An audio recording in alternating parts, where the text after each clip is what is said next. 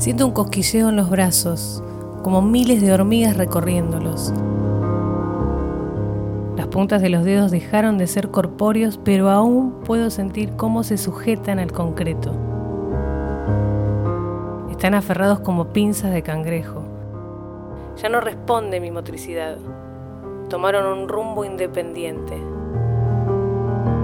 Desde mi alcance no llego a divisarlos.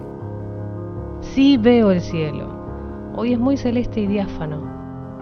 Hay una brisa agradable que revuelve mi cabello suelto. Descubro que a pesar de la situación, puedo apreciar esa bella sensación. Una paloma se posa sobre mi mano. Siento sus patas asirse a mis dedos. Presionan firme, sin provocarme dolor. Pero al cabo de unos minutos puedo sentir una gran molestia. La ahuyento con un soplido, me mira y sale volando. Me alivio y vuelvo a tomar conciencia de mi realidad. Sigo sujetada al filo de algo.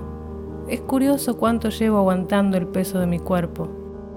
Este pendula apenas, colgando verticalmente.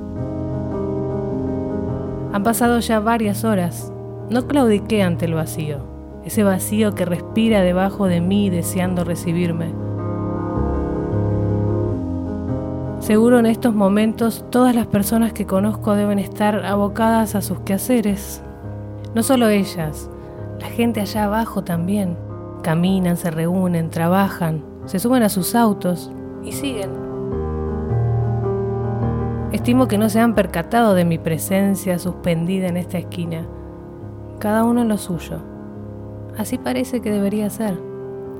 También recuerdo mi infancia, nada en específico, solo mi infancia, como si fuera el título de una portada del diario. ¿Cómo podría evitar desmoronarme estrepitosamente? Los escasos segundos de caída libre no alcanzarían para rememorar toda mi vida. Por lo menos una pequeña reseña, una crónica al menos. Trato de imaginar el ruido escalofriante de mi cuerpo contra el suelo no tengo ningún registro en mi memoria que emule algo similar. Llevo demasiado tiempo resistiendo. ¿Y si tan solo me dejo caer? ¿Aflojara los dedos y me llevara con el viento? El viento silbaría en mis oídos mientras desciendo a toda velocidad. Vuelvo a pensar en el hecho absurdo de estar colgando por tanto tiempo. Decido que voy a seguir la misma lógica para resolver mi contratiempo. No todos los días uno se encuentra al borde de la muerte. Entiéndase como muerte en su sentido más amplio. En esta oportunidad es literal. Voy a caer indefectiblemente una vez agotadas las fuerzas de mis brazos. El sonido de una ventana abrirse me alerta y se me encoge el estómago. Una voz amable me habla. Puedo oírla sin entender qué dice.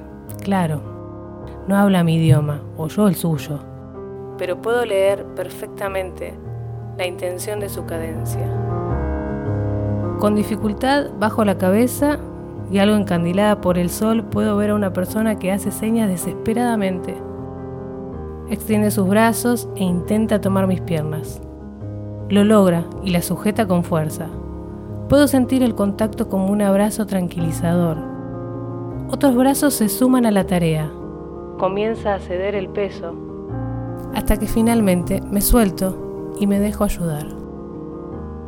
Todo es muy confuso, pero me entrego al momento. Quizá mañana esté en una cornisa diferente. Probablemente resistiré como hoy.